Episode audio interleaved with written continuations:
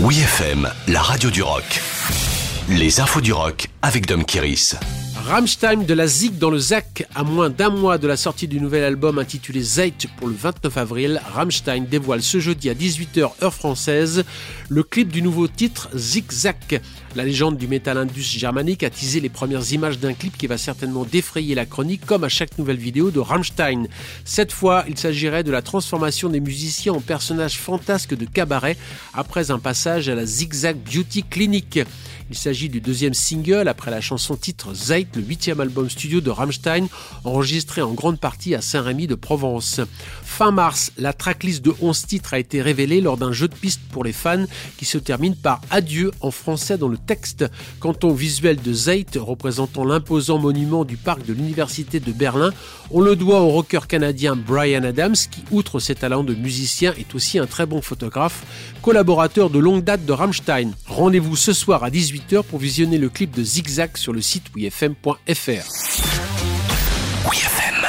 Grand retour de The Subways. Le groupe de rock alternatif britannique The Subways dévoile le nouveau single You Kill My Cool. Il s'agit du premier extrait d'un cinquième album à venir dans le courant de l'année et surtout la confirmation de la nouvelle recrue Camille Phillips à la batterie.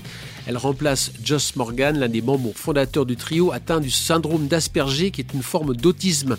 Après avoir connu son heure de gloire dans la seconde moitié des années 2000, The Subways est passé à l'autoproduction en 2015 pour leur dernier album éponyme. Alors qu'on les pensait séparés, le Power Trio a donné des nouvelles l'année dernière en sortant le single Fight, inspiré du mouvement Black Lives Matter sur le label indépendant Alcopop Records. En février de cette année, le chanteur-guitariste Billy Lunn s'est excusé en postant un message sur Twitter pour les mauvaises décisions qu'il avait prises. Oui, j'ai un trouble borderline, mais c'est moi qui ai pris les mauvaises décisions. Je veux m'excuser auprès de chaque personne que j'ai blessée par mes actions. En effet, on lui a diagnostiqué un trouble de la personnalité. En playlist sur WeFM, on a beaucoup soutenu The Subways avec le titre Rock and Roll Queen aux allures punk énergiques sur le premier album Young for Eternity en 2005. Retrouvez toutes les infos du rock sur wfm.fr.